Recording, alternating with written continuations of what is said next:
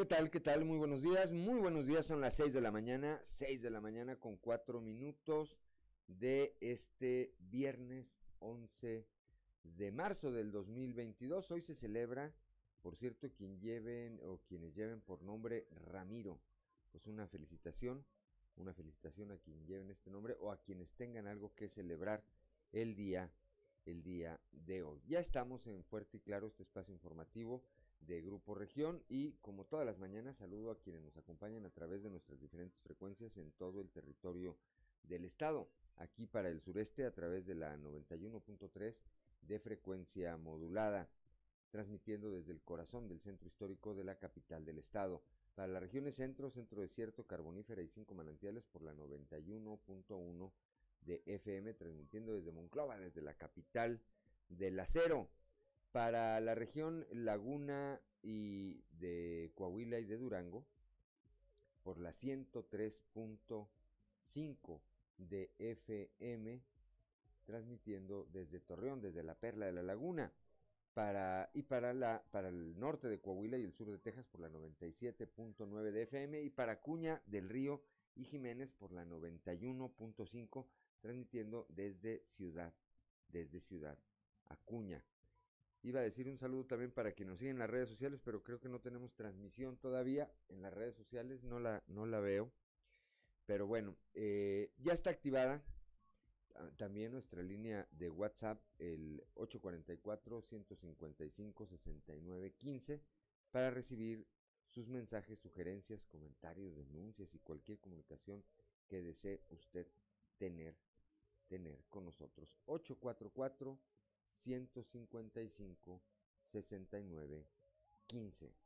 Son las 6 de la mañana, 6 de la mañana con 6 minutos. Tenemos 12 grados de temperatura aquí en el eh, centro histórico de la capital del estado, Monclova 12 grados, Piedras Negras 18, Torreón 14, General Cepeda 11 grados, Arteaga 12 grados, Ciudad Acuña 16 grados, en Derramadero, aquí en la capital del estado, 9 grados la temperatura en este momento. Musquis, 11 grados. Sabinas y San Juan de Sabinas con 16 grados.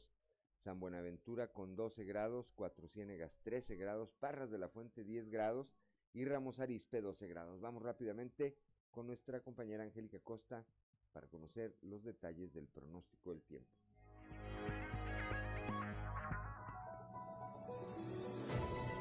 El pronóstico del tiempo con Angélica Acosta.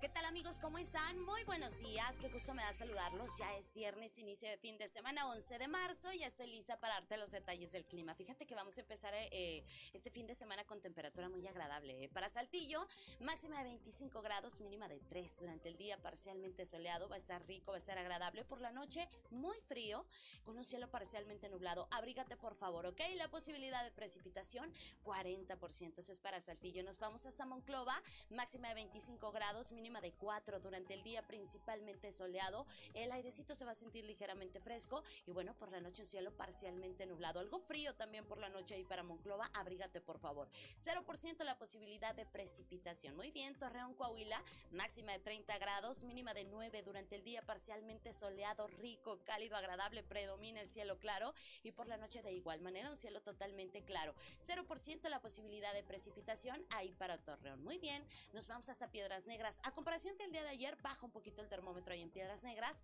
máxima de 22 grados, mínima de 3. Durante el día se va a sentir algo fresquecito, vamos a tener solecito, ¿verdad? Pero, pero se va a sentir algo frío. Por la noche de igual manera muy frío, con un cielo totalmente claro. 4% la posibilidad de precipitación ahí para Piedras Negras. Muy bien, vámonos hasta Ciudad Acuña también, a comparación del día de ayer, baja un poquito la temperatura para Acuña, máxima de 22 grados, mínima de 3. Durante el día principalmente soleado, algo más fresquecito. Por la noche un cielo totalmente claro, muy frío también por la noche, abrígate por favor. 4% la posibilidad de precipitación. Nos vamos hasta Monterrey. Monterrey, fíjate, ahí en la Sultana del Norte eh, se espera una máxima de 25 grados, mínima de 4. Durante el día de un cielo soleado pasaremos a parcialmente nublado y por la noche principalmente nubladito. Se va a sentir frío por la noche. 0% la posibilidad de precipitación. Ahí están los detalles del clima. Que tenga muy buenos días.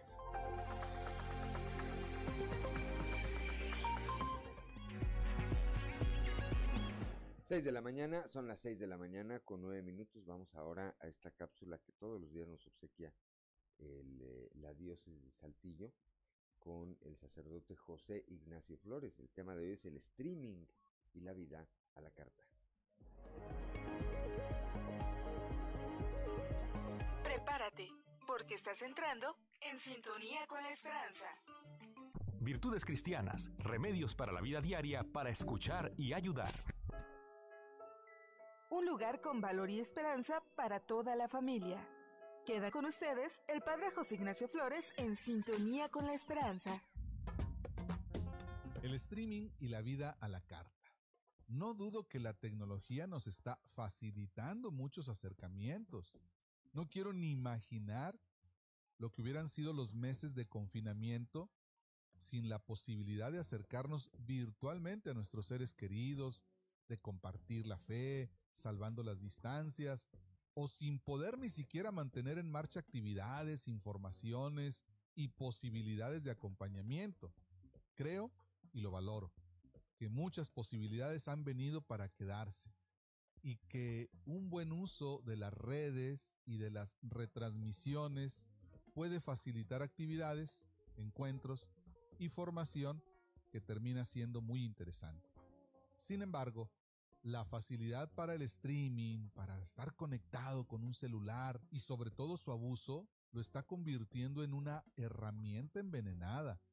En primer lugar, porque mata la presencialidad. No hablo de esas ocasiones en que uno, por estar a miles de kilómetros de aislado, no tiene modo de acceder a determinados contenidos, sino de la facilidad con que hoy prescindimos de desplazarnos unos cientos de metros para sustituir el encuentro por el acceso virtual. En segundo lugar, parece que ya no se valora lo local, lo cercano, dado que siempre puede uno encontrar online versiones mucho más sofisticadas de esas mismas propuestas, ya sean reflexiones, celebraciones. Por último, la disponibilidad de contenidos grabados permite ir generando una cierta conciencia de que lo puedes tener todo a la carta y utilizarlo cuando quieras.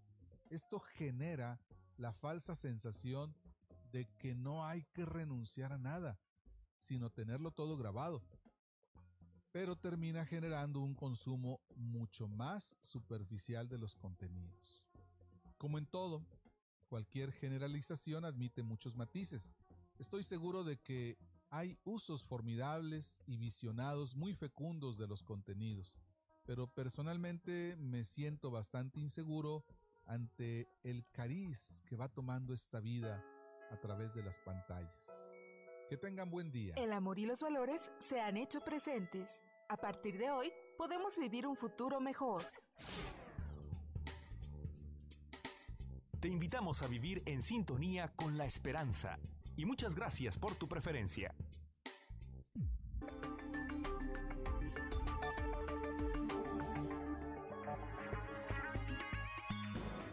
Son las 6 de la mañana, 6 de la mañana con 13 minutos, gracias al sacerdote José Ignacio Flores y a la diócesis de Saltillo por estas cápsulas de todos los días. 6 de la mañana, 6 de la mañana con, con 13 minutos antes de ir a la información. Saludamos a don Joel Roberto Garza Padilla. Ayer lo extrañamos, don Joel. Esperemos que todo esté bien, por supuesto. Y su frase del día de hoy dice, el respeto es como el dinero, puedes pedirlo, pero es mejor ganarlo. Y bueno, pues totalmente cierto, como todas las frases que nos obsequia todos los días, todos los días, don, don Joel Roberto Garza Padilla. Bendiciones, dice, pues igualmente para usted, por supuesto, por supuesto, también le enviamos un saludo a Pablo, Pablo y Mari, dice de la Cruz Morales, saludos desde Morelos, Coahuila, pues un saludo también allá hasta eh, la región norte de los cinco manantiales acá de nuestro estado. 6 de la mañana, 6 de la mañana con 14 minutos y ahora sí vamos directamente a la información. Por homicidio culposo podría ser procesado el joven conductor eh, del accidente en donde esta jovencita de apenas 18 años, altillense, Andrea, perdió la vida. Cristo Vanegas tiene los detalles.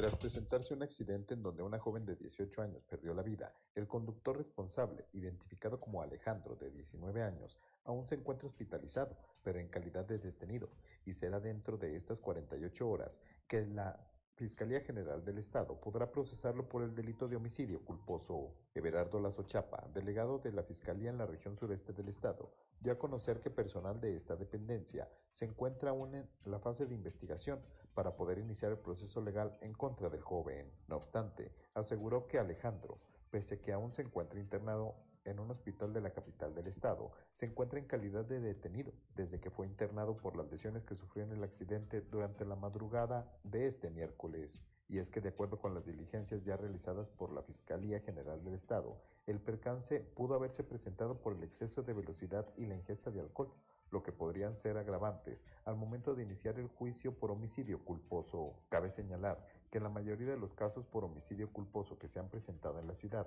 se ha llegado a un arreglo económico, por lo que los responsables no han purgado una condena, lo que podría ser el caso de Alejandro si se llega a un arreglo con los deudos de la víctima fatal del accidente. Para Grupo Región informó Christopher Vanegas.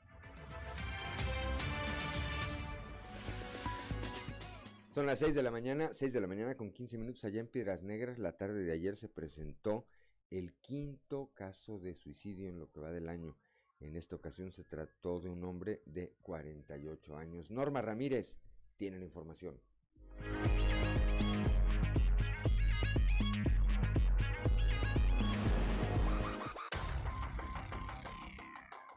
Información de carácter policiaco. La tarde de este jueves se presentó en Piedras Negras el quinto caso de suicidio, en donde en esta ocasión se trata de un hombre de 48 años de edad, el cual se ahorcó en el patio de su domicilio, según las primeras averiguaciones. Fue una depresión crónica lo que lo llevó a quitarse la vida. Esta persona respondía a nombre de Fernando Guerra Pérez, el cual tenía su domicilio en el número 211 de la calle Doctor Mir, contra esquina con Idelfonso Vázquez, en la colonia centro de esta ciudad. Al lugar se trasladaron los elementos de la Policía Municipal, igual que los elementos de la Fiscalía del Estado y peritos del Ministerio Público para el levantamiento de los hechos. Juan Guerra dijo que acudió a visitar a su tío Fernando Guerra Pérez, de 48 años, quien vivía solo, encontrándolo en el patio amarrado del cuello con un collarín para perro que amarró a un pedazo de tubo que utilizaba en un pozo para hacer barbacoa.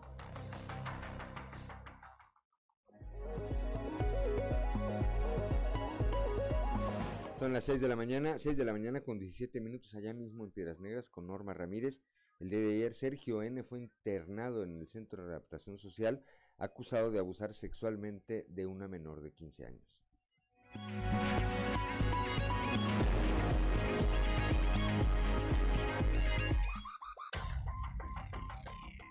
Sergio N. fue internado en el cerezo de esta ciudad acusado de abusar sexualmente de una menor de 15 años en hechos ocurridos en el 2021 en la colonia Buenos Aires en Piedras Negras. El delegado de la Fiscalía General de Justicia, Víctor Gerardo Rodríguez Lozano, dio a conocer que se reanudó la audiencia del detenido donde el juez encontró pruebas suficientes para vincularlo a proceso por el delito de violación más sus agravantes en dos meses, por lo que tendrá su siguiente comparecencia para el desahogo de las pruebas.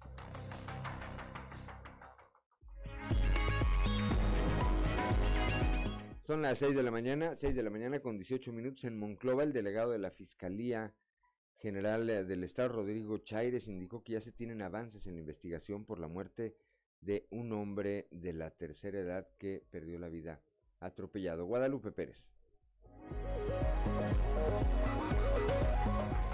A raíz de que se inicia la carpeta de investigación por este evento, donde una persona pierde la vida sobre Boulevard Pape, o lo que inicia a ser Boulevard Pape en los límites del municipio de Monclova con Castaños, ya se tienen algunos datos eh, adicionales a los que ya se habían recabado por servicios periciales y la Agencia de Investigación Criminal. Hay indicios que indican la probable intervención de un vehículo de la marca Nissan que pudiera tratarse de una camioneta de color blanco. Se están ampliando las investigaciones, se está colaborando también con la Policía Municipal, al ser jurisdicción pues, del municipio de Monclova.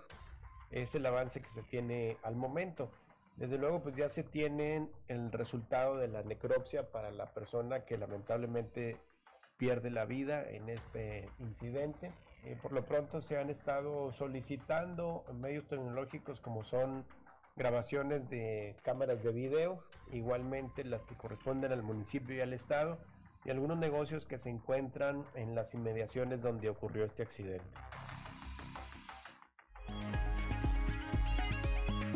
6 de la mañana con 19 minutos, allá en la región carbonífera, la muerte sorprendió a un hombre de la tercera edad en un supermercado de Nueva Rosita. Moisés Santiago Hernández.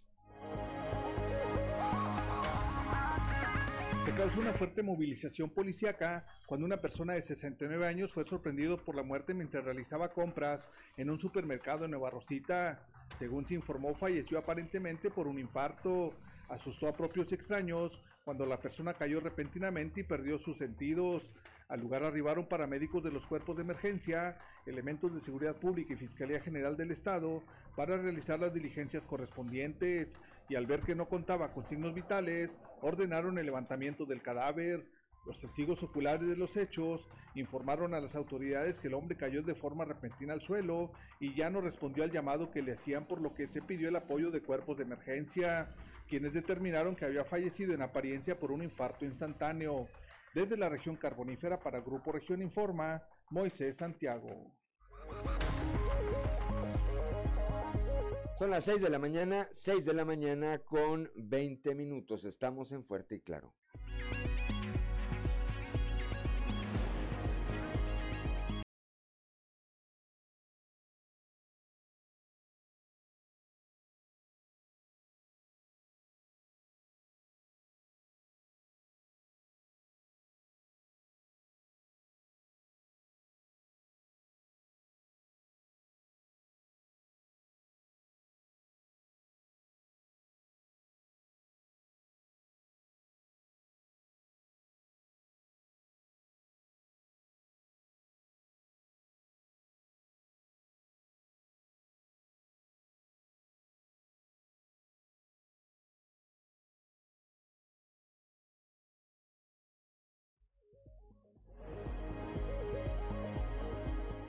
Son las 6 de la mañana, 6 de la mañana con 24 minutos escuchamos a Bruce Springsteen y este tema Dancing in the Dark. Para que nos sigan, eh, por supuesto, en la frecuencia, en la frecuencia modulada. 6 de la mañana, 6 de la mañana con 24 minutos rápidamente allá en la región carbonífera reportan a una joven desaparecida que pues resultó que se había fugado con el novio. Moisés Santiago Hernández tiene los detalles.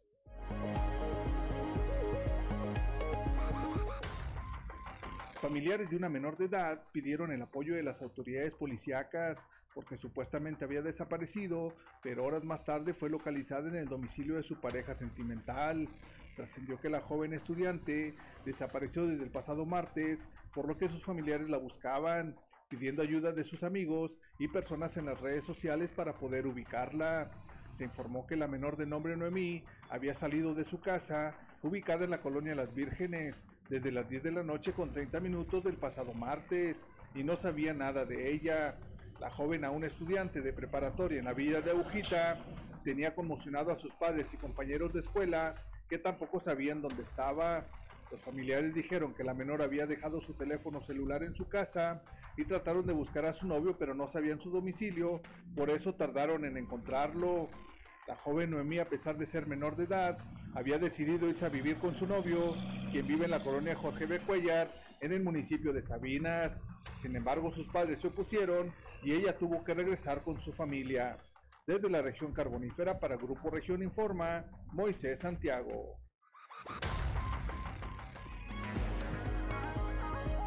Son las 6 de la mañana, 6 de la mañana con 26 minutos. Vamos rápidamente a la portada del día de hoy de nuestro periódico eh, Capital, que en su nota principal destaca este tema del que estaremos hablando más adelante.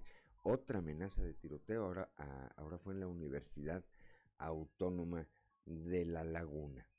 Eh, por otro lado, el día de ayer eh, se anunció el inicio de operaciones de la planta Ramos Arispe de Magneti Marelli es una nueva inversión que llega al Estado. Ahí estuvo en esta ceremonia de eh, inicio de operaciones de de eh, esta nueva planta. Ahí estuvo el gobernador Miguel Riquelme. Por otra parte, la Secretaría de Salud y de Inclusión eh, de Salud, por una parte, y de Inclusión y Desarrollo Social, por otra, pusieron en marcha la jornada de detección de cardiopatías congénitas para atender a mil niñas y niños de hasta cinco años. Esto dentro de la estrategia Mejora Coahuila Eje, Eje Salud. Esto fue allá en Monclova.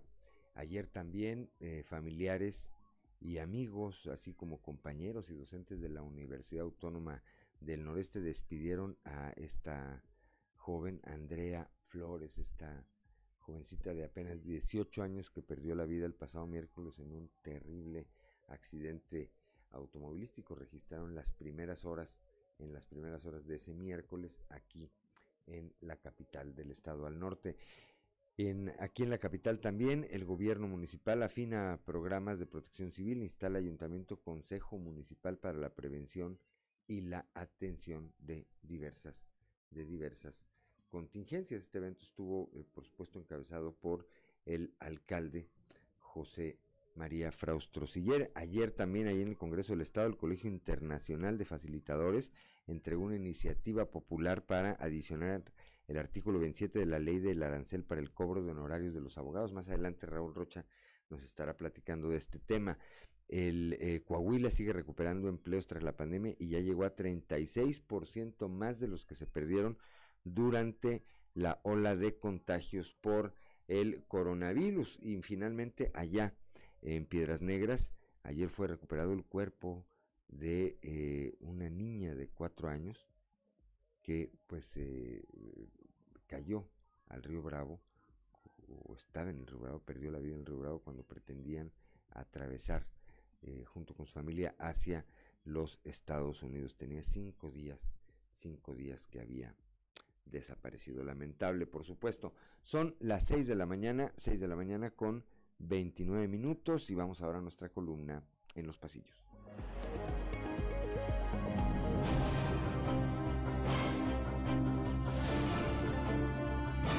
Y en el cartón de hoy, sin limitaciones, que nos muestra el presidente de México, Andrés Manuel López Obrador, quien muy decidido carga un enorme mazo que tiene el logo del gobierno de México, mientras nos dice, pero juro que voy a combatir esas actividades delincuenciales que se llaman periodismo. No es casualidad que este miércoles Manolo Jiménez haya iniciado con el programa Mejora Coahuila en Progreso, el municipio más priista del estado. Y es que Manolo inició en la carbonífera la tercera vuelta por todas las regiones para comenzar a operar el acuerdo social que recién presentó el gobernador Miguel Riquelme con la planeación de las obras y acciones de cada municipio. Hay algo que este joven no haga bien. Como señalábamos, Manolo inició en Progreso, en donde fue muy bien recibido por toda su gente y se dejó ver muy claro el doble mensaje. Pues al ser uno de los municipios con mayor arraigo priista, el apoyo está más que definido. También anduvo en Sabinas, San Juan de Sabinas y Musquis, y en claro quedó que la aceptación del actual secretario de Inclusión y Desarrollo Social es muy alta entre la población de la carbonífera. Niéguemelo. El que presumió foto con el exportero Osvaldo Sánchez fue el legislador federal y líder del PRI Saltillo, Jaime Bueno Certuche. Bueno Certuche no aclaró exactamente en qué entidad estaba, pero lo que sí quedó en claro es que efectivamente estaba realizando ejercicio matutino. Se despidió ayer de la delegación Coahuila de Canacintra en Oc Castellanos. La despedida, obvio, fue en calidad de presidente nacional del organismo, pues socio del mismo seguirá siendo. Ayer, en reunión virtual con la delegación que encabeza aquí Eduardo Garza, Castellanos reconoció la importancia de la Cámara en Coahuila. ¿Para qué te digo que no, sí, Son las 6 de la mañana, 6 de la mañana con 31 minutos. Le enviamos un saludo a Gerardo Flores allá en Piedras Negras, que se reporta con nosotros. Pide un saludo, ahí está el saludo, y comenta que este fin de semana va a cambiar el horario allá en la franja fronteriza, el reloj se va a adelantar una hora. Bueno, pues para que tomemos, tomemos las eh, previsiones, las previsiones necesarias. Gracias, gracias Gerardo Flores, un saludo por supuesto allá hasta la frontera fuerte de México. 6 de la mañana, 6 de la mañana con 32 minutos. Vamos rápidamente a un resumen de la información nacional. Elimina Nuevo León el uso obligatorio de cubrebocas en espacios abiertos. A partir del próximo domingo 13 de marzo se levanta la obligatoriedad del uso de cubrebocas en espacios abiertos en esta entidad.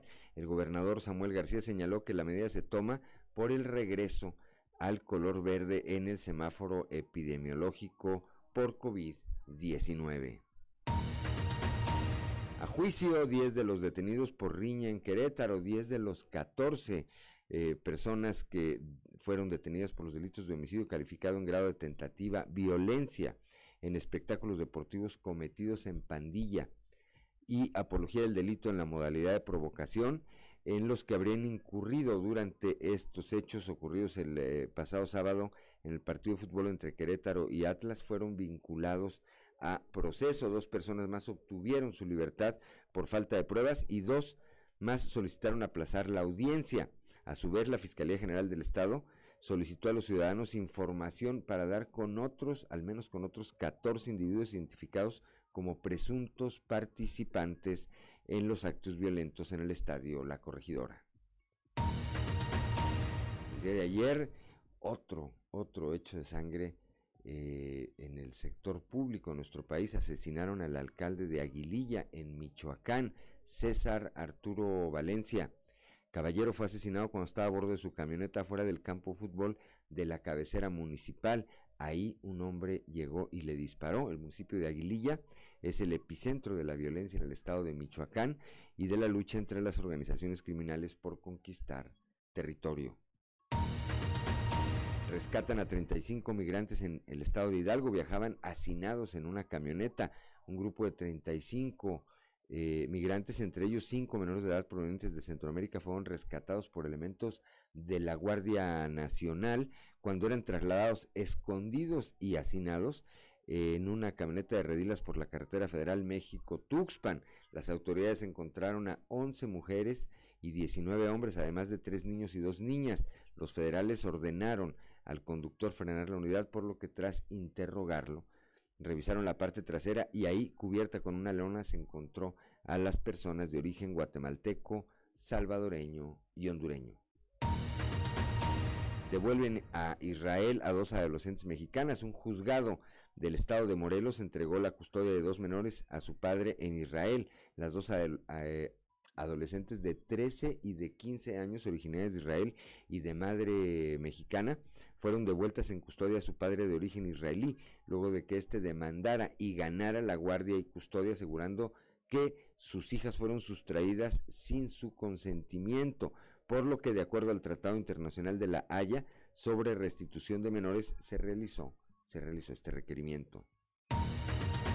Frío en el norte, noreste y centro de México este viernes. Este viernes el Frente Frío número 34 dejará eh, bueno, afectará al país, sin embargo, su masa de aire frío ocasionará ambiente matutino muy frío en los estados del noreste, norte y centro de México, bancos de niebla en zonas de Nuevo León, Tamaulipas y Veracruz, así como heladas en sierras de Aguascalientes, Baja California, Chihuahua, Coahuila, Durango, Estado de México, Guanajuato, Hidalgo, Jalisco, Michoacán, Nuevo León, Puebla, San Luis Potosí, Sinaloa, Sonora, Tlaxcala y Zacatecas. Esto lo da a conocer el Servicio Meteorológico Nacional. Y finalmente en Chiapas sentencian a más de 37 años de prisión a una mujer que se robó a un niño de dos años. Esto ocurrió en junio de 2020 cuando Dylan Esaú se encontraba en un mercado. Ahí Margarita N. Eh, fue, eh, pues ahí lo, ahí lo sustrajo. Esta persona fue sentenciada a 37 años y seis meses de prisión por el delito de desaparición cometida por particulares en agravio del menor Dylan Esaú en el municipio de San Cristóbal de las casas. Son las 6 de la mañana, 6 de la mañana con 36 minutos y vamos rápidamente a un panorama informativo por el estado. Comenzamos con mi compañero Raúl Rocha. Coahuila sigue recuperando empleo. Raúl, muy buenos días. ¿Qué tal compañeros? Buenos días. Esta es la información para el día de hoy.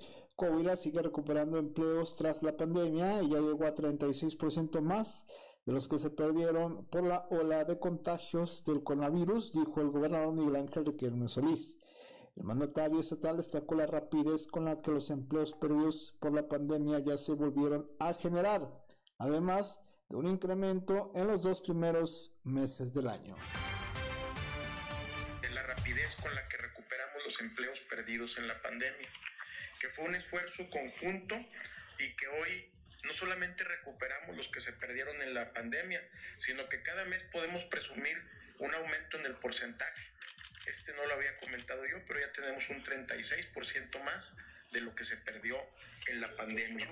Uno de los, de los primeros bimestres eh, con mayor fortaleza dentro de, de, la generación de empleos en la, en la historia de, de, Coahuila.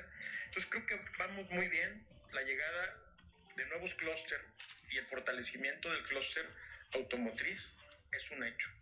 Hoy lo que viene a Coahuila es precisamente la tendencia mundial y esperemos que se generen nuevos clústeres aquí en automotrices con autopartes del sector eléctrico también en nuestra entidad. Esta es la información para el día de hoy. Buen día. Son las 6 de la mañana, 6 de la mañana con 38 minutos. Vamos rápidamente ahora a la región carbonífera ya con Moisés Santiago Hernández.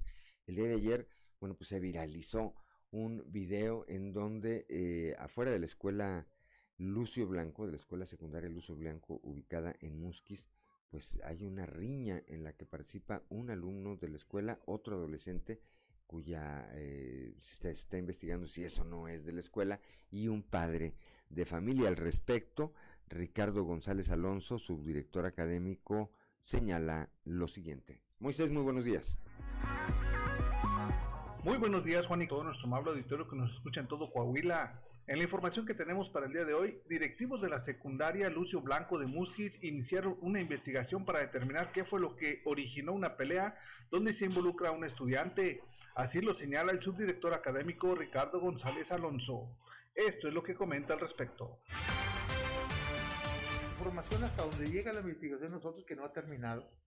Eh, son personas externas a la institución eh, dentro de la investigación, que, que, como les digo, este, todavía no termina, la queremos concluir en el transcurso de hoy, si no mañana, para ya tener claro dónde se originó la situación y qué provocó sobre todo la situación.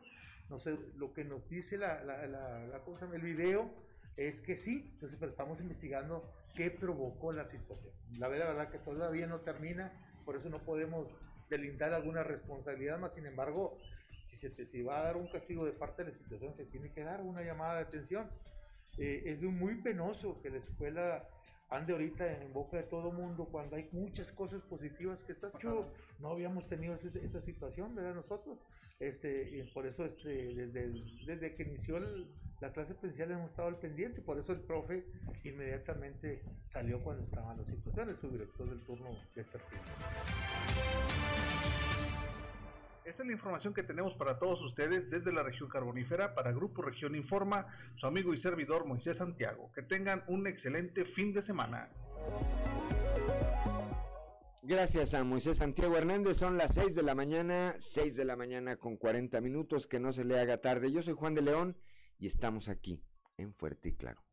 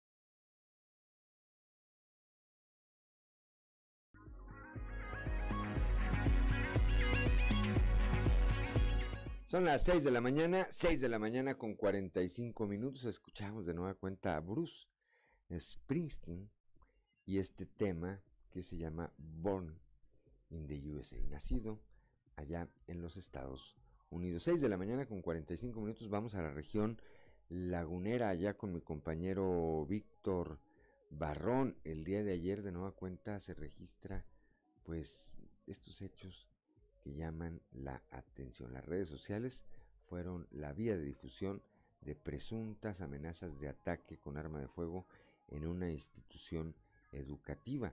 En esta ocasión le tocó a la Universidad Autónoma de La Laguna. Ya está Víctor Barrón, allá en la, eh, desde la Perla de La Laguna con esta información. Víctor, muy buenos días. Buenos días, Juan, y buenos días a nuestros amigos de Fuerte y Claro en todo Coahuila. Así es, pues, una nueva amenaza de presunto ataque eh, armado en una escuela. Esta es una institución privada, la Universidad Autónoma de La Laguna, la UAL, donde pues empezaron a circular eh, eh, mensajes que causaron alerta entre la comunidad estudiantil. Esto pasa ya a conocimiento de la rectoría se suspenden clases para el jueves, se da notificación a las autoridades. Corporaciones policíacas eh, tuvieron presencia desde muy temprano ayer, eh, Juan, eh, incluso desde antes de las 7 de la mañana ya había patrullas y vigilancia en las instalaciones de la UAL. Eh, también, bueno, pues esto se notificó a las autoridades educativas y pues todo, por fortuna, pues quedó solo en eso, ¿no? En una amenaza eh, en una cuestión que pues eh, tal vez probablemente alguien está aprovechando ya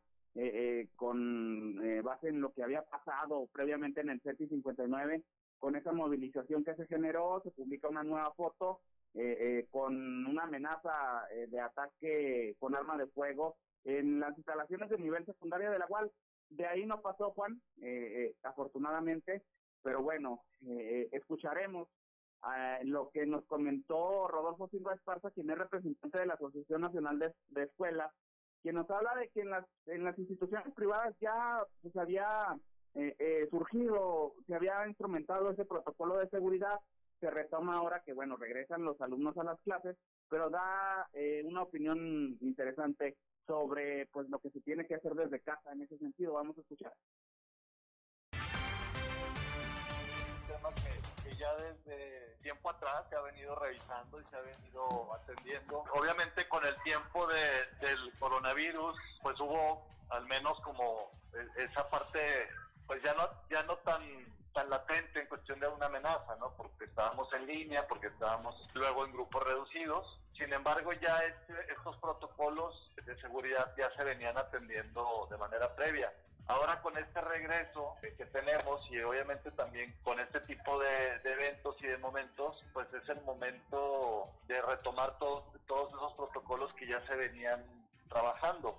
Como lo dijimos también en el tema de la salud, el primer filtro es en casa, a la hora de revisar qué es lo que nuestros alumnos, los hijos de las familias portan en sus mochilas, pues es algo importante que en algunos casos por las prisas, por los trabajos, por las actividades y la rutina, pues lo descuidamos. 6 de la mañana, 6 de la mañana con 49 minutos, pues llama la atención que en estos últimos días se hayan dado ya al menos estos dos casos de amenazas de presuntas balaceras que se eh, irían a registrar en instituciones educativas, seguramente la Fiscalía General del Estado, la Policía Cibernética, porque para esto se ha utilizado las redes sociales, estarán ya analizando este, este tema. Gracias, Víctor Barrón, como siempre, un saludo allá hasta la región lagunera y excelente fin de semana. Igualmente para todos, un saludo. Gracias, son las 6 de la mañana, 6 de la mañana con 50 minutos. Y es que después de lo ocurrido, hay que decirlo eh, en eh, su dimensión, después de lo ocurrido en el colegio Cervantes, allá precisamente en Torreón, pues sí, este, si no es que todas, la gran mayoría de las instituciones educativas generaron protocolos de eh, alerta, de prevención ante esto, pero también yo coincido con lo que señala con lo que señala Rodolfo Silva en el sentido de que pues, el primer filtro es en la casa. 6 de la mañana con 50 minutos, ya está en la línea telefónica mi compañera Leslie Delgado, que ayer, que ayer estuvo en lo que fue la despedida de esta joven Andrea Flores, fallecida, fallecida en un trágico accidente ocurrido aquí en la capital del estado. Leslie Delgado, muy buenos días. Hola, ¿qué tal? Muy buen día, Lick. Te saludo con gusto a nuestros escuchas y que nos sigue a través de redes sociales. Efectivamente, pues ayer fueron estos actos funerarios eh, pues de Andrea Flores, esta joven que lamentablemente perdió la vida en un eh, trágico accidente automovilístico en el Boulevard Pedro Figueroa. Y pues bueno, el día de ayer, sus familiares, amigos, compañeros y maestros de la UANE pues acudieron a eh, la relación que se lleva a cabo en las capillas Zaragoza, ubicada en eh, los funerarios Martínez, donde pues ahí pudimos platicar eh, respetuosamente con sus primas Paola Luna Flores y Claudia Martínez Flores, quienes nos comentaron eh, pues cómo van a recordar a esta joven de 18 años que pues nos mencionaron que es una mujer pues este muy alegre, de buen corazón y pues bueno ahí andamos un poquito sobre pues este lamentable fallecimiento y también pues aprovecharon el espacio para mandar un, mensaje a los jóvenes de que tomen conciencia, que no combinen pues el alcohol con el volante y sobre todo pues que estén en constante, constante contacto con sus familiares en dado caso pues de que vayan a asistir a alguna reunión social, sobre todo pues esta prevención que es muy importante y pues bueno, vamos a escuchar la información que nos proporcionaron. Muy divertida, este, pues nunca aparentaba que tenía algo, siempre tú la veías y pues siempre riendo y, este, y pues feliz. Hace dos años perdió a su mamá, este, le afectó mucho, mucho le afectó, este, pero ella nunca dejó de salir adelante, de estudiar, de, de querer ser alguien en la vida. Sí, ella vivía con mi abuelita, vivía con mi abuelita, este, las dos vivían en, en el domicilio. ¿Originarios de Saltillo? Sí, son, eh, son originarios de Saltillo todos. Mira, pues nosotros nos vamos a quedar con los bonitos recuerdos que, Que tenemos, ¿verdad? Y que pues Dios, gracias a Dios, nos la dejó 18 años. Y con esos 18 años pues nos vamos a quedar con todos esos bonitos recuerdos que tuvimos de ella. Y que fueron muchos. Ah, ella, pues, como dice mi prima, fue- muy alegre eh, y es como la queremos recordar, eh, con esa alegría, esa simpatía que tenía con, con todos.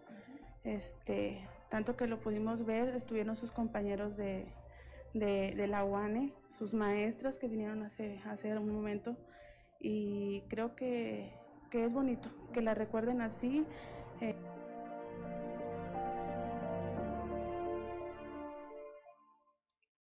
Son las 6 de la mañana, 6 de la mañana con 53 minutos, pues lamentable, sin duda, lamentable.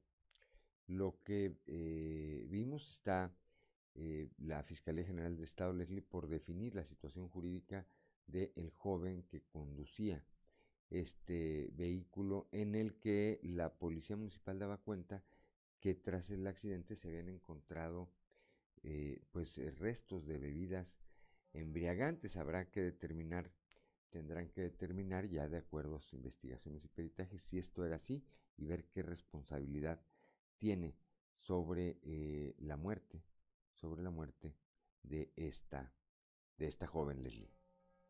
Efectivamente, también los familiares, bueno, a grandes rasgos nos mencionaron que entablaron eh, una demanda precisamente pues para ver la situación, lo que sigue.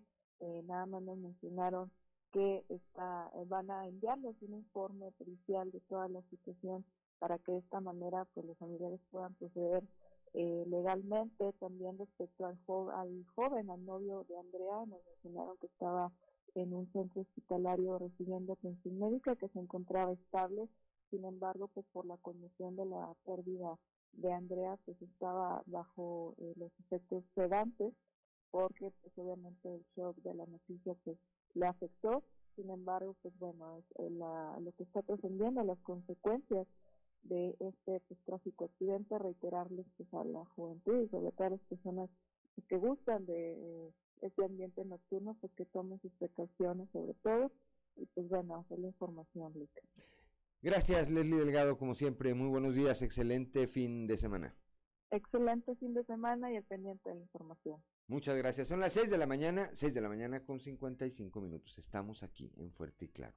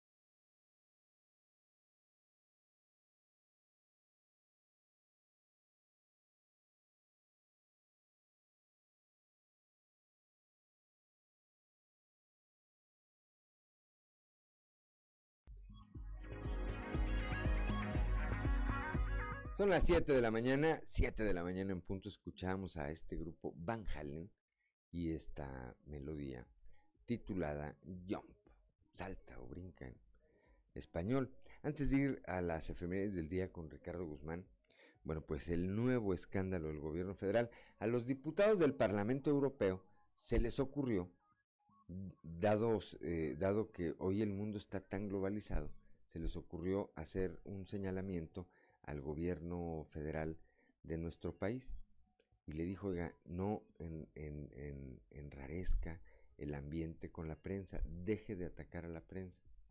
Ayer por la noche, y mucha gente inicialmente en las redes, algunos intelectuales académicos e incluso eh, gente del sector público, decían, no, es una fake news.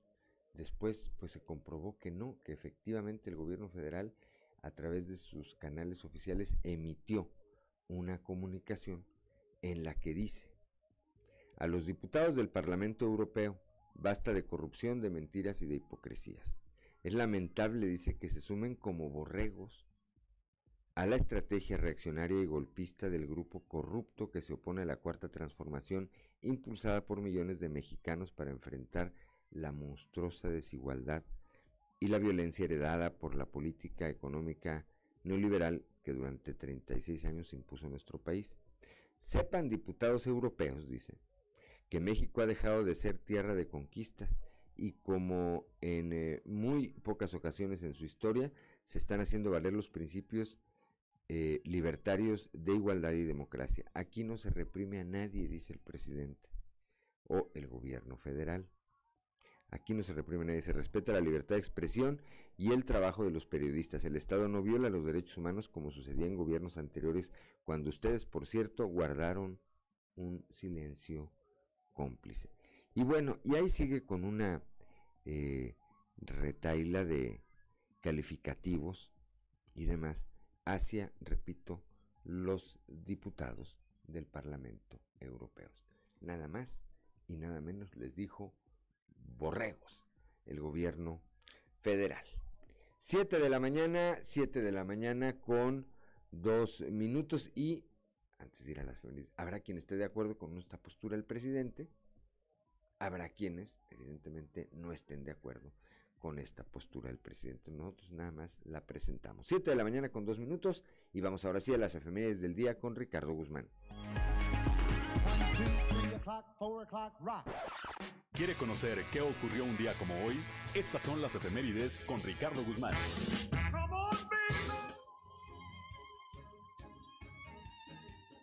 Un día como hoy, pero de 1827, el gobernador José Ignacio de Arispe promulgó la primera constitución del estado de Coahuila y Texas, con rango de estado soberano. También, el 11 de marzo, pero de 1955, murió el bacteriólogo británico Alexander Fleming, descubridor de la penicilina, y obtuvo el Premio Nobel de Medicina en 1945. Y un día como hoy, pero de 1957, falleció el almirante estadounidense Richard Evelyn Byrd, el primer hombre en explorar los dos polos de la Tierra.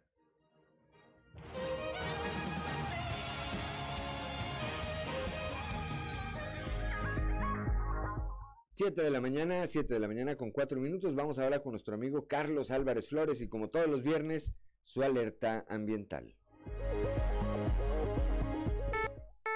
Alerta ambiental con Carlos Álvarez Flores.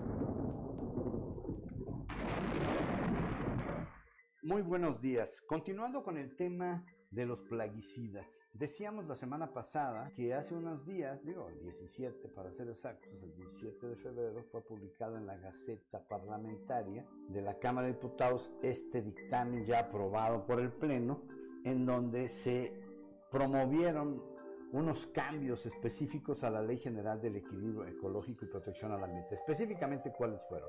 Se agregan las definiciones de plaguicida, plaguicidas altamente peligrosos y precaución. Se reforma la fracción quinta del artículo quinto.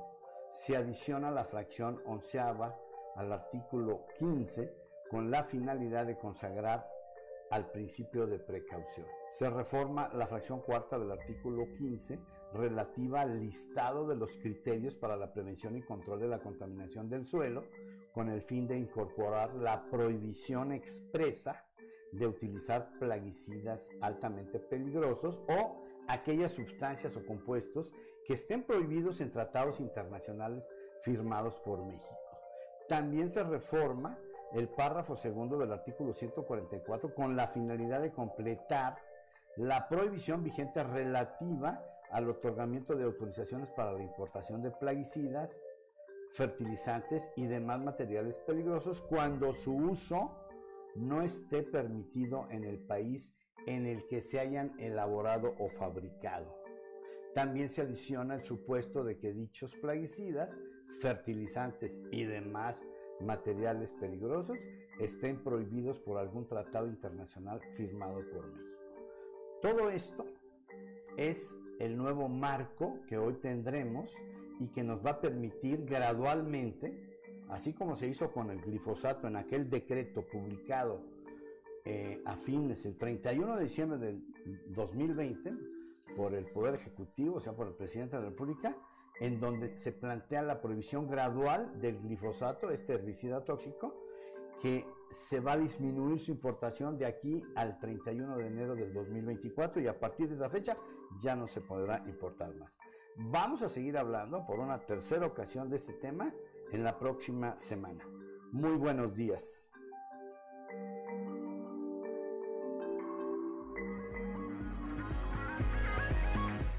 Son las 7 de la mañana, 7 de la mañana con 6 minutos. Vamos ahora con Luis Guillermo Hernández Aranda y el contexto de la noticia.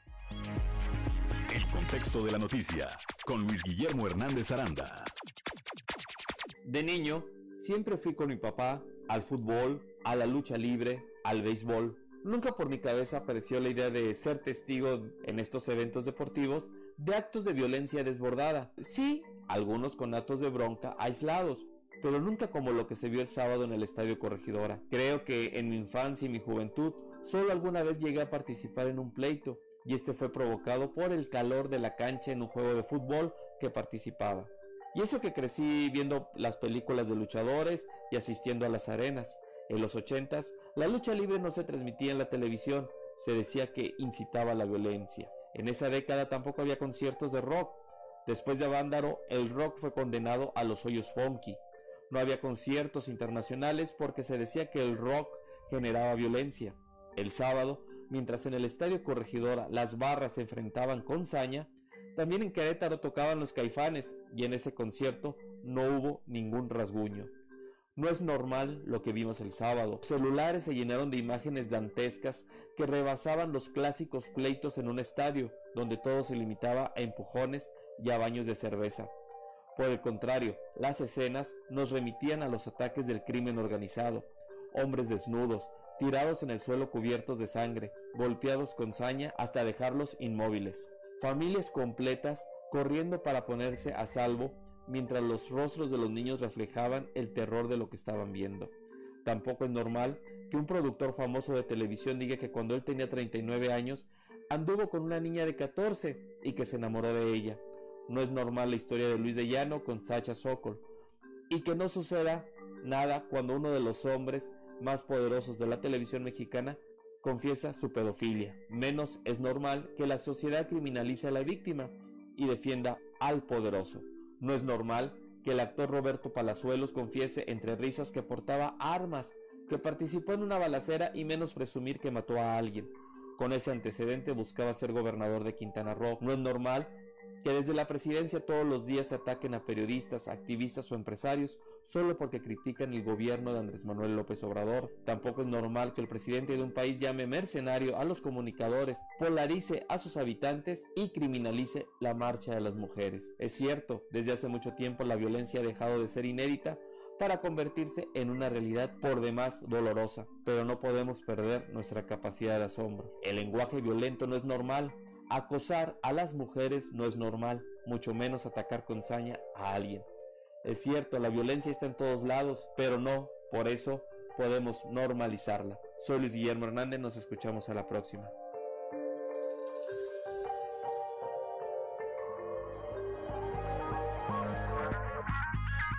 Son las 7 de la... Gracias Luis Guillermo Hernández Aranda, como siempre, son las 7 de la mañana, 7 de la mañana con 10 minutos. El día de ayer, ante el Congreso del Estado, el Colegio Internacional de Facilitadores Mediare AC entregó una iniciativa popular. Escuchemos a uno de los integrantes de este colegio, Santiago Quirós.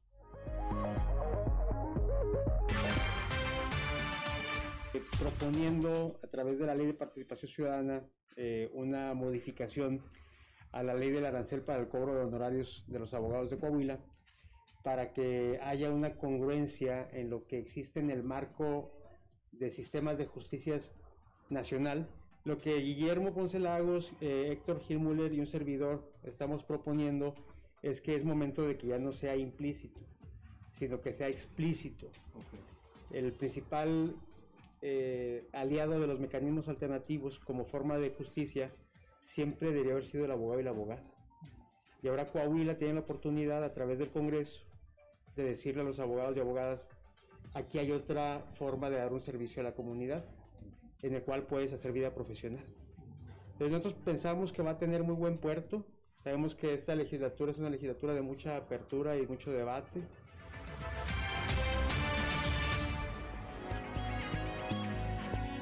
Son las 7 de la mañana, 7 de la mañana con 11 minutos. El día de ayer el presidente del eh, Poder Judicial en Coahuila, el licenciado Miguel Meriayú, presentó en la Facultad de Jurisprudencia de la Universidad Autónoma de Coahuila este, un texto donde se desarrolla el modelo de juzgados especializados en violencia familiar contra la mujer.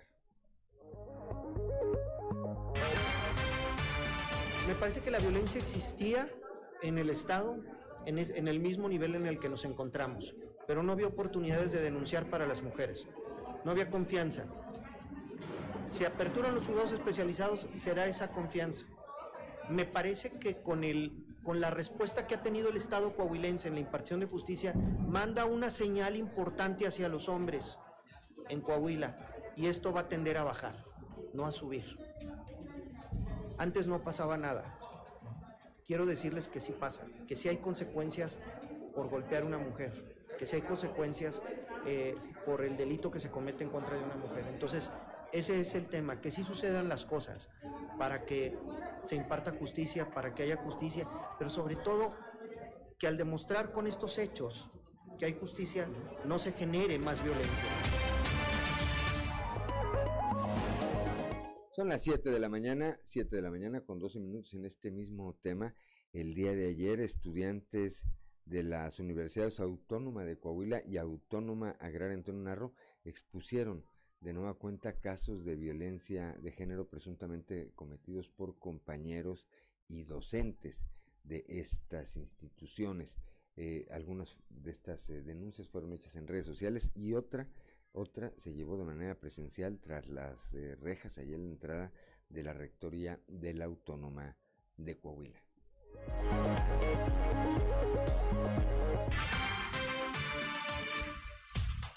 Este es un problema que se sigue generación por generación. Nosotros somos la generación 150 y cacho, ya vamos para la 200. Y estos son casos no nada más de alumnos, lo que nos sorprendió es que las muchachas tienen muchos testimonios de muchos profes, profes que ya no trabajan aquí, pero que se fueron jubilados, que no los corrieron gente que trabaja aquí todavía, maestras incluso, que saben que pasan las cosas y se quedan calladas. Por ejemplo, hay un testimonio de una chava que pasó muchas cosas con un maestro y lo que hizo fue, como cualquier señorita, yo creo, ir con alguien de confianza, fue con un profe y le dijo, ¿sabe qué, profe? Me está pasando esto con tal profe. Y el profe de su propia boca salió él. Lo siento, mija, no te puedo ayudar porque él es mi amigo y me pongo de su lado. Los testimonios que están aquí todos son anónimos, todos, todos, todos son anónimos. Empezamos a levantar testimonios, empezaron puras chavas con exnovios que tenían, chavos que las buscaban, y luego empezaron las mismas alumnas a levantar la voz contra los maestros.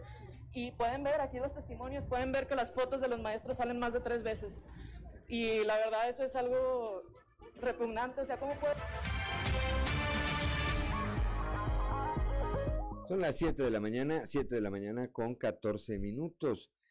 Después de esta tragedia ocurrida el eh, pasado miércoles, ¿verdad? Fue cuando este accidente, este accidente acá al norte de la ciudad, en el Boulevard Pedro Figueroa, eh, Miguel Ángel Garza, quien es eh, subdirector de Policía y Tránsito Municipal, señala que se van a intensificar los rondines policíacos para evitar accidentes, pero aclara también que desde el inicio de la actual administración, esta que encabeza José María Frausto Siller, se, sí hubo un incremento en los operativos antialcohol.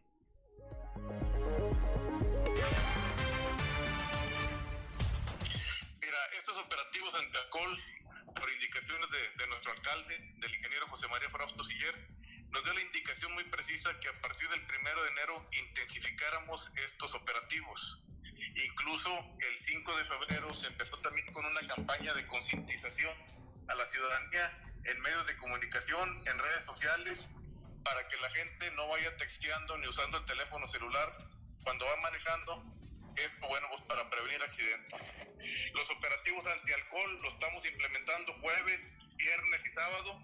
Se implementan en las, en las áreas o arterias principales de la ciudad donde más se registran accidentes automovilísticos. Estos filtros antialcohol empiezan a las 8 de la noche y terminan a las 3 de la mañana. Hay un juez calificador un, médico dictaminador y elementos de tránsito y policía preventiva, los cuales, bueno, pues estamos muy al pendiente de que la gente que, que, conduzca, pues no, no conduzca en estado de ebriedad. Sí cabe hacer mención que es un filtro este, preventivo, no es un filtro este, recaudatorio. Son las 7 de la mañana, 7 de la mañana con 16 minutos. El día de ayer el eh, hasta hoy presidente de la Canacintra a nivel nacional, en no castellanos, pues se despidió, en su calidad de presidente, por supuesto, de la Canacintra, se despidió de los socios de esta Cámara aquí en la región sureste del estado. Ahí destacó que eh, la delegación eh, Coahuila ha sido un baluarte para la Canacintra, para la Canacintra nacional. Escuchemos. Sí, la verdad es que Coahuila fue un baluarte para Canacintra. Tuve oportunidad de firmar en cuatro ocasiones el pacto por la estabilidad laboral en, en el Estado. De hecho, fue el primer acto de mi gestión. Al día siguiente que tomé, que tomé protesta, me subí en un avión y me fui a, a Saltillo para estar en este pacto que ha estabilizado la relación laboral eh, entre sindicatos, patrones y eh, autoridades, pues todo, todo, lo que es, son los, factores de producción. creo que ha sido benéfico. Qué, qué coincidencia que, estaré pues reportando el que inicié con un acto en Coahuila, concretamente en Saltillo, y con esta videoconferencia termino mi último acto público con delegaciones eh, justamente en Saltillo. Aunque estamos a la distancia, saben que les recordaré con cariño estaré siempre a la disposición. Son las, son las 7 de la mañana, 7 de la mañana con 18 minutos, con el eh, inicio de operaciones de la planta Ramos Arispe de Magneti Marelli. Coahuila se consolida en la atracción de inversiones, recuperación y generación de empleos formales, así como de oportunidades de desarrollo. El gobernador Miguel Riquelme fue invitado por el gerente general de eh, Marelli, Humberto López, el gerente de recursos humanos de Powertrain México, eh, Luis eh, de Labra y la directora de recursos humanos para Norteamérica, Hannah McMahon. En su mensaje, el mandatario estatal dio la bienvenida a esta nueva planta que se suma al crecimiento de esta empresa de origen italiano en Coahuila. Esta empresa está dedicada a producir componentes del cuerpo de aceleración para la industria automotriz. 7 de la mañana, 7 de la mañana con 19 minutos. Aquí en la capital del estado, el gobierno municipal reforzó su trabajo preventivo en programas de protección civil enfocados no solo a los frentes fríos, sino también a incendios forestales, lluvias, huracanes eh, y más en los que la participación ciudadana es fundamental, dijo el alcalde José María Fraustro Siller. Lo anterior lo señaló al instalar el Consejo Municipal de Protección Civil que va a permitir, entre otras actividades, planear, prevenir, auxiliar y apoyar a la población. Ahí estuvo acompañado por Francisco Martínez Ábalos, quien es subsecretario de Protección Civil en el Estado. Y el alcalde subrayó que se trabaja en coordinación siempre con la administración estatal que encabeza Miguel Riquelme, así como con eh, instancias del gobierno federal.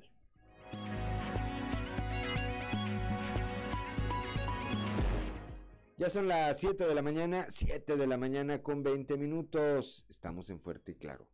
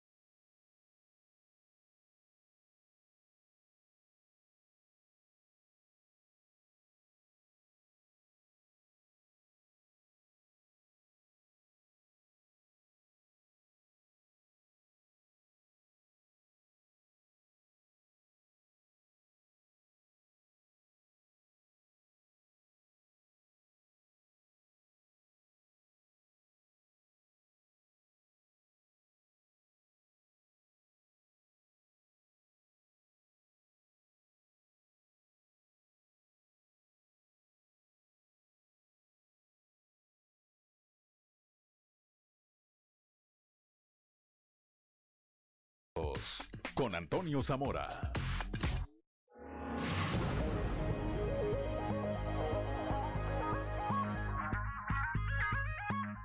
Son las 7 de la mañana, 7 de la mañana con 25 minutos. Escuchamos a Laura Branigan y esta melodía titulada Gloria, de la que seguramente se acuerda mi compañero y amigo periodista Toño Zamora, ya desde la capital del acero.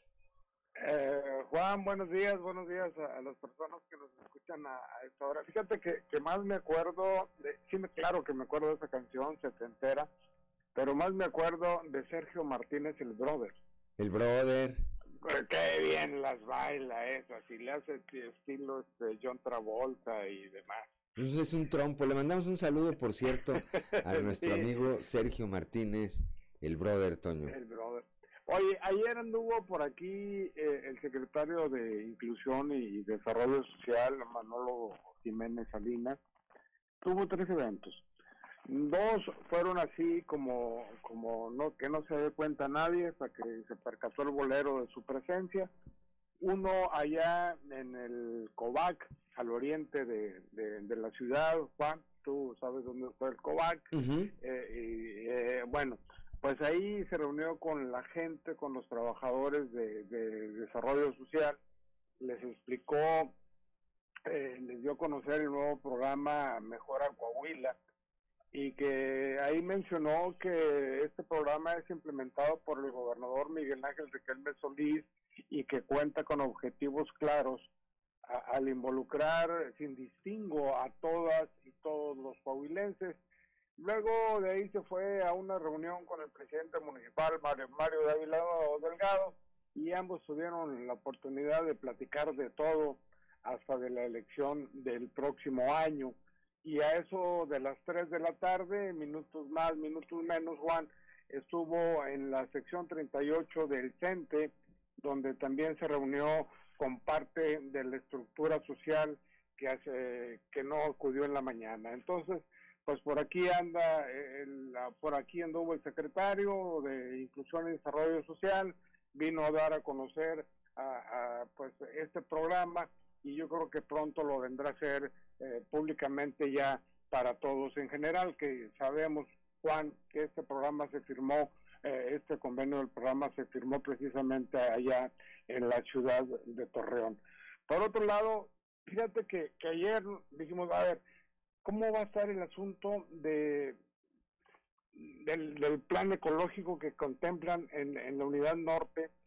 En los, bueno, nos fuimos al evento y ahí eh, Salvador Hernández Vélez recordó que siendo rector Blas José Suárez Dávila fue enviado, acuérdate que en ese entonces era secretario general Salvador, eh, para ver los daños ocasionados por un fuerte aguacero que derrumbó la barda perimetral precisamente de la unidad norte rumbo al oriente. Y, dijo que al ver la devastación observó la presencia de especies endémicas de flora y fauna por lo que de ahí empezó eh, a, pues, a, pensar cómo tendría que hacerle para rescatar estas 10 hectáreas. Recordó que, que en Viesca se inició de cero con, el parque no biológico y en Monclova pues se va a empezar al 100% por la existencia de árboles y animales propios del desierto, aunque para ello, tal y como se firmó ayer en el, el famoso convenio con la Universidad Autónoma Agraria Antonio Narro, pues este van a ser gente precisamente de, de esa universidad quienes eh, hagan los trabajos para que se siga rescatando eh, estas plantas espinosas, como les llamaron por ahí los especialistas de Juan.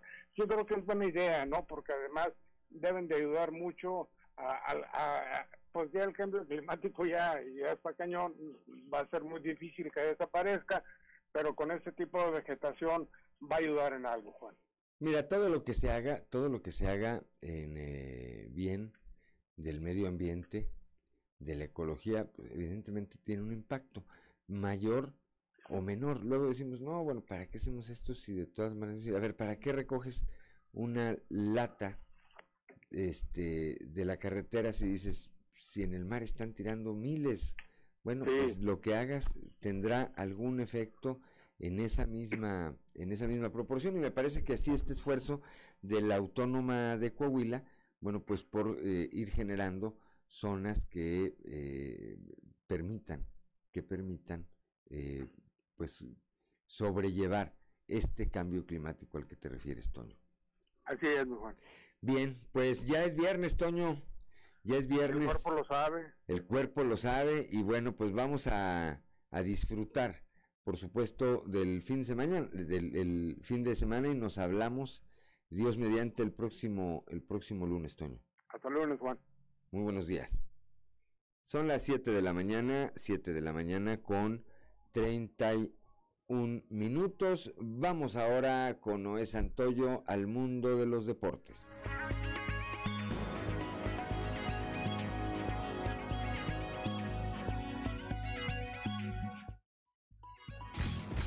Resumen Estadio con Noé Santoyo.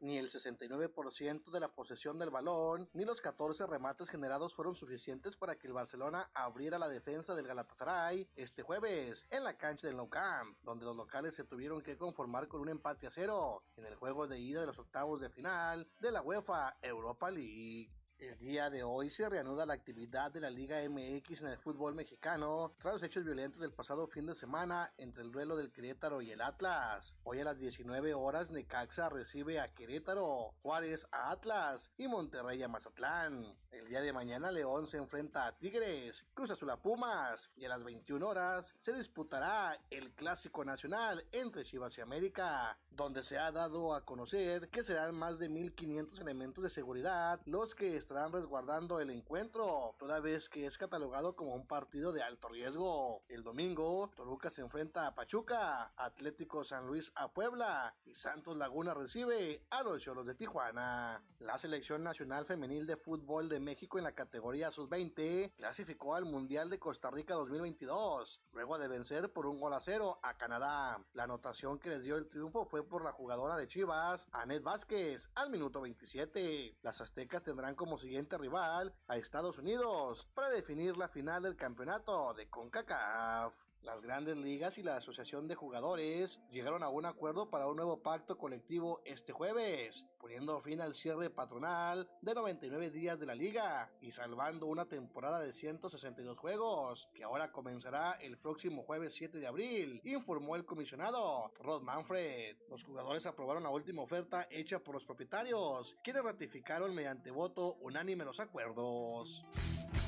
Resumen Estadio con Noé Santoyo.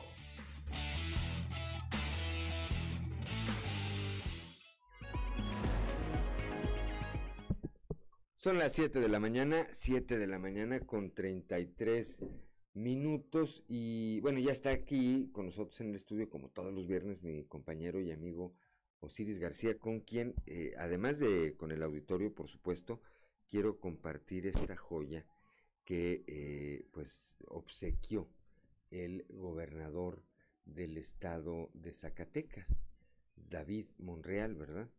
Le preguntaron a David Monreal los reporteros que cuando iban a regresar todos estos cientos o miles, quizá Osiris, de desplazados que han dejado sus eh, viviendas, que han dejado sus hogares por eh, a causa de la inseguridad. Y pues cuando iba a volver la seguridad. Y fíjense lo que contestó el gobernador. ¿Cuándo será? Porque hasta ahorita la política ha sido solamente acompañarlos para que saquen sus cosas. Sí, nada más en eso consiste. Para que ellos regresen. Ojalá, ojalá yo tuviera la respuesta. Esa no la tiene ni, ni Obama. Es un tema muy delicado. Ese no es un tema tan trivial. Es el problema más delicado de este país. Es el tema de temas. Si hubiera un especialista en el mundo, si hubiera un brujo, si hubiera un pitonizo que nos dijera cuándo, ten la seguridad que el presidente, cualquier gobernador, yo, cualquiera ya lo hubiéramos contratado y hubiéramos dado la respuesta.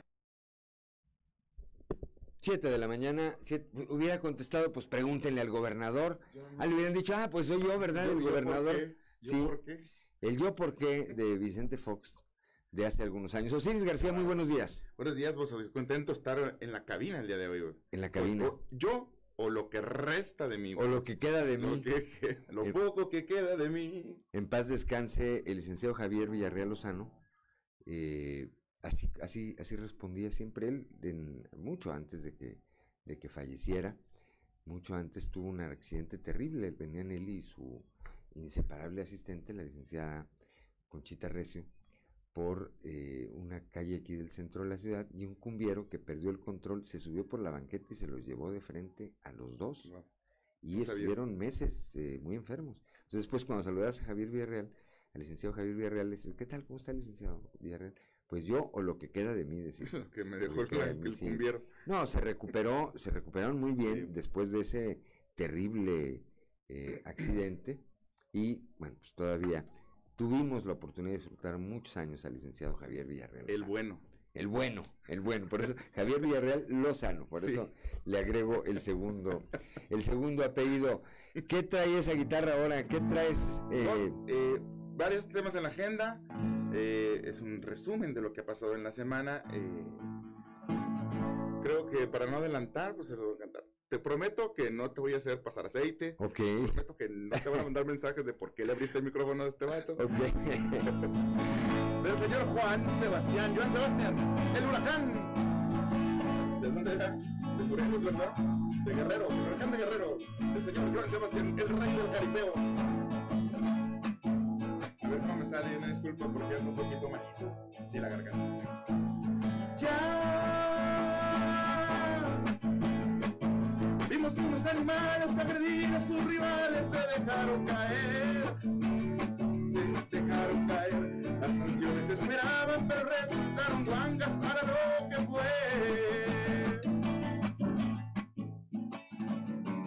Otro mar que macanearon fue estos días a Luis de Llano por lo puerco que fue, lo puerco que fue, sí, lo puerco que fue. Sasha de 14 años, 39 este marrano se dejó caer.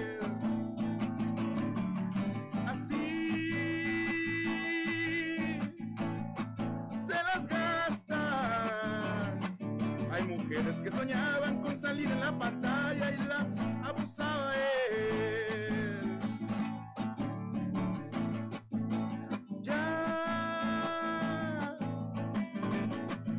La vejez le ha llegado, tiene 93 años, también quiere volver, quiere volver, sí, sí quiere volver, pero ya está desvielado, el PRI da patadas de ahogado, ya va a fenecer.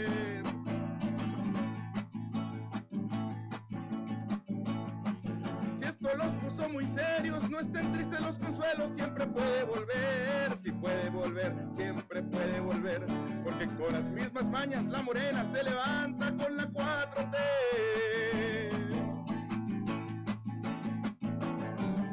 Así que haya marchas. Las mujeres se levantan y si la estatua se mancha, la verdad,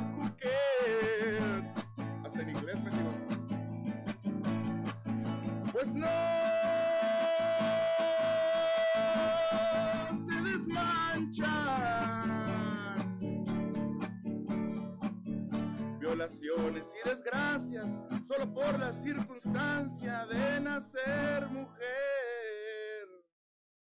Y no es.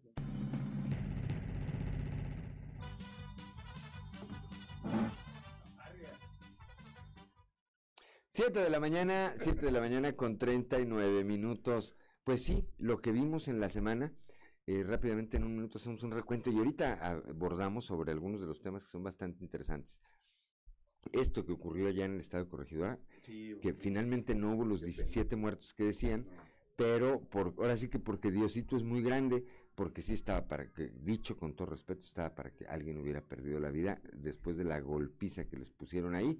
Este tema de Luis de Llano y Sacha Sokol, ahorita lo platicamos, y la cuestión de las manifestaciones, las movilizaciones eh, de las eh, mujeres en todo el país, del que no estuvo a- ajena, por supuesto, eh, por supuesto, la capital del estado. Ahorita platicamos de un tema que me, que me llamó mucho la atención por una polémica bastante respetuosa, pero polémica que vi ayer en las redes sociales con ese tema.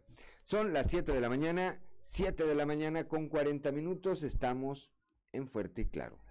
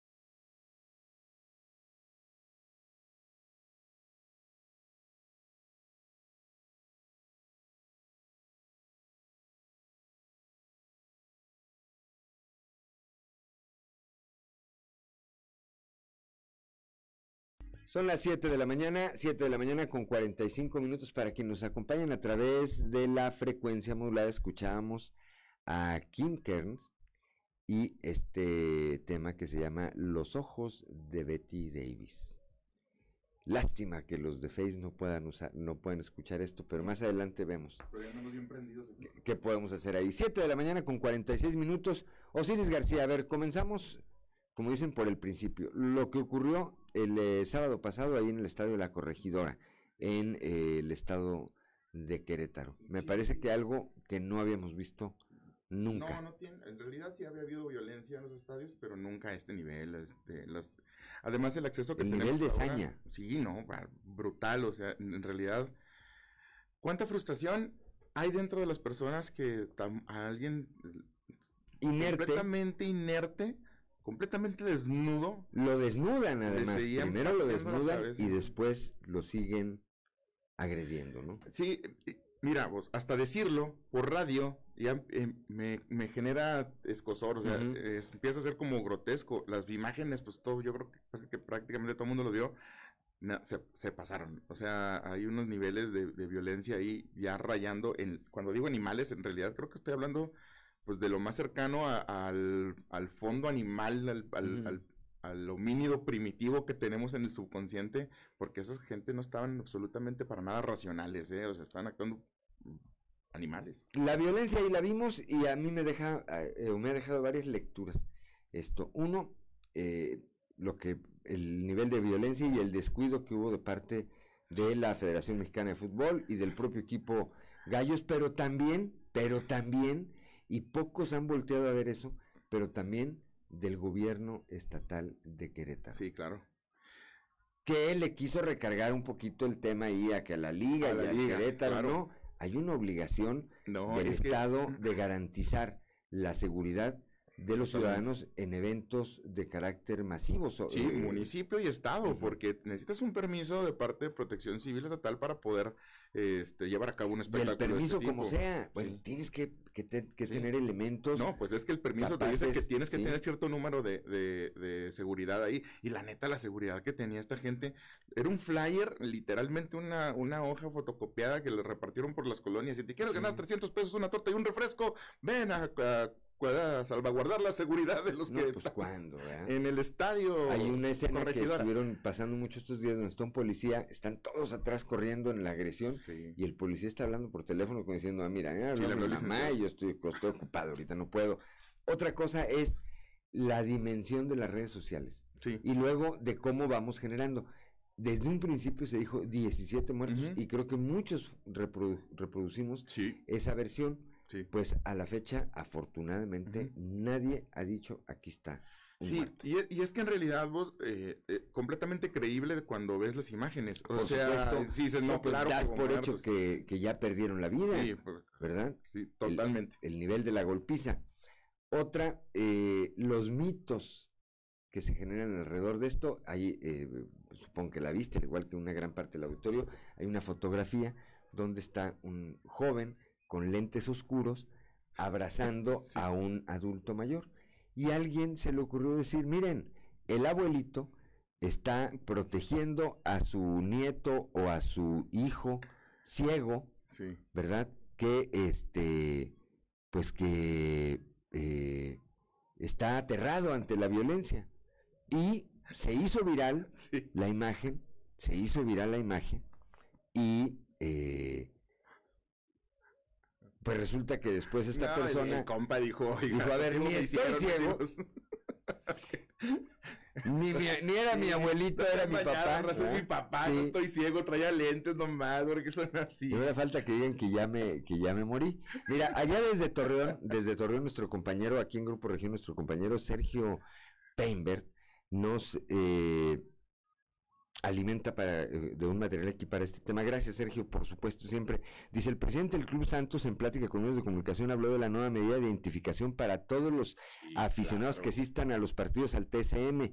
La venta de boletos será en línea, no se van a vender tickets físicos. Se pide paciencia a la afición porque es una plataforma y un sistema nuevo, la cual se estará dando a conocer a más tardar este viernes.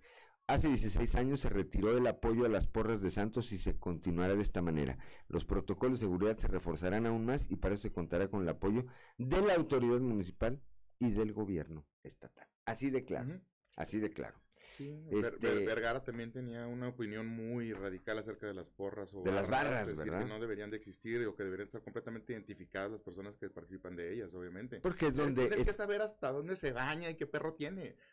Tú te, te me sales de la raya y me perjudicas todo el espectáculo. Claro. eh, económicamente, pero también en, en Que la- ahí en vamos a- al, penúltimo tema que yo que, que quería verdad sobre este so- sobre esto eh, rápidamente. Las penas que le impusieron al Querétaro, Ah, un millón y me medio. parece que Un millón y medio de pesos. O sea, ¿qué es eso para, para un club de fútbol profesional? para todo lo que pudo haber ocurrido. Ah, por Dios. Y finalmente, el ejemplo, el ejemplo de esta madre de familia que cuando empiezan a difundirse las imágenes, va la mamá y entrega al hijo. Sí, claro. A ver, este ahí andaba. Este andaba. ahí andaba. Ahora dice el hijo que, que no, pues que se lo prueben y demás. Bueno, ya tendrán que arreglarse él y su señora madre, pero, pero lo No que, lleva qué hacer con él de lo que que hace la señora, lo que hace la señora me parece, pues que le da bastante. No, congruente, Y claro, que nos hace pensar que no todo está perdido. Sí, sí, ¿verdad? verdad Que todavía hay principios. Esto lo ligo rápidamente, aunque, aunque no es lo mismo, pues es bastante parecido. Esto lo ligo con esto, esta tragedia que ocurrió hace un par de días aquí en la capital del estado y en donde de nueva cuenta, Ah, sí. cuando menos la velocidad, cuando menos la velocidad. A mí no me consta, aunque los partes oficiales dan cuenta de que había bebidas alcohólicas, Sí. Eh, no me consta y entonces quisiera, no quisiera ser irresponsable en el sentido de afirmar algo que no me, que no me consta, pero cuando menos rápido, bastante rápido y sin precaución, iba ese vehículo en el que, eh, y luego la hora, Ah, a las Pe- 5 de la mañana, Pedro Figueroa. en la hora que además es un hecho que no iban a la escuela, venían, eso sí lo manifestaron, venían de un festejo. No, pues este, bien, bien triste. A veces a la misma edad te haces eh, cometer estupideces en algún momento. Pero también una responsabilidad de los padres de familia. Totalmente. de que les damos un vehículo que es el equivalente a una pistola. Pues si no la sabes manejar. 19 años tenía, tiene el muchacho. que iba 18, conduciendo. 19. Y, y- no, pero sí la velocidad es, es un insulto, neta. No sé, ni siquiera sé cómo un carro como ese alcanza esa velocidad. O sea, qué Para tanta- empezar. Qué, tanta, qué tanto eh, tramo ya tenía recorrido a esa velocidad. Sí. Y lo, lo, lo tonto que tienes que ser para manejar esa velocidad en una calle que no es un bulevar. Digo, No, eh, pues, en, en cualquier lugar. No es una pista de una carros, calle, una calle es no es una carretera, ¿verdad? No dices, oye, voy en la. Monterrey Saltillo en No, una en recta, una- bueno, pues a lo mejor te permite ahí eh, la, la vía de circulación decir, bueno, voy a 150, 170. ¿Sabemos a Este, qué velocidad iba? ¿No, no, no supimos todavía? No se ha determinado, no se ha dicho, pero pues por las imágenes que vemos, vemos que no iba despacito.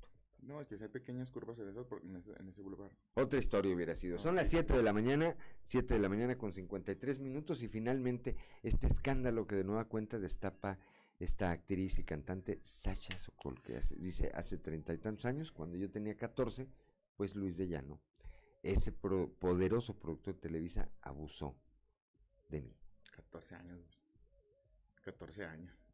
Y luego, no nada más eso, lo siguió teniendo acceso a todos los grupos infantiles, hasta, hasta Dana Paola. Y están saliendo ya otras, otras voces a, a denunciar otras cosas, ¿verdad? Tanto con Luis de Llano como con Tenía razón Molotov. algunos otros productores, bueno, Molotov en- entre, entre algunos otros. Esto parece confirmar la tesis de aquel catálogo que dicen que existía Sí. entre eh, ejecutivos de estas grandes empresas, en donde pues escogían señoritas, muchachitas que tenían ansias de novillero, que querían ser estrellas y pues que tenían que pagar un costo. Qué bueno, tarde o temprano se tenía que destapar si, si existía ese mugrero, tarde o temprano alguien tenía que alzar la voz y decir si pasó esto o si pasaba, si sucedió, Sí. eh, porque todo es un rumor, eh, ha sido como, hay gente que lo sabe y no se- nunca se atrevió a decirlo, qué bueno que se dice, que se saca la luz, al final como sociedad nos sirve para, para, este escarmiento tiene que ser duro, porque tiene que ser una lección para todos los demás. Bueno, pero además a partir de lo de Sacha, a mí me parece que algunos otros personajes importantes de aquella época, pues van a comenzar a temblar porque una, una acción como la de esta mujer, eh, que yo reconozco, pues seguramente va a generar Sí. que algunas otras digan, Yo también. pues yo también con él o con algún, o con algún otro. Ahí te encargo, ahí te encargo. Ahí va a empezar el salpicadero. Son las 7 de la mañana con 55 minutos en 30 segundos y lo platicamos el martes si quieres de manera más profunda. Simón. eh, mi querido Ciris García. Tu opinión Sí. respecto a que durante las movilizaciones, 30 segundos nada más le robo a Ricardo Guzmán porque ya me está viendo con cara de, de enojado. Tu opinión con respecto a que durante las movilizaciones que se hacen para protestar o para manifestarse, eh, especialmente el Día de la Mujer, se eh, pues se pinten Se vandalice o se vandalicen monumentos públicos. Si se tuvieran que quemar, incendiar y, y vandalizar todos los monumentos o edificios o cosas inertes que existieran en este mundo para que las mujeres dejaran de ser abusadas y violentadas y aprendiéramos nosotros a dejar esos machismos de lado, que se queme todo. Yo no tengo ninguna duda. 7 de la mañana con 56 minutos. Gracias, Osiris García. Platicamos el martes. Gracias al auditorio que nos acompañó a través de las diferentes frecuencias de Grupo Región en todo el territorio del estado, así como quienes lo hicieron a través de las redes sociales. Lo esperamos el, el, día de mañana a partir de las 10 de la mañana en sexto día y el próximo lunes a partir de las 6 y hasta las 8 de la mañana aquí en Fuerte y Claro, un espacio informativo de Grupo Región bajo la dirección general de David Aguillón Rosales. Yo soy Juan de León y le deseo que tenga usted un excelente fin de semana.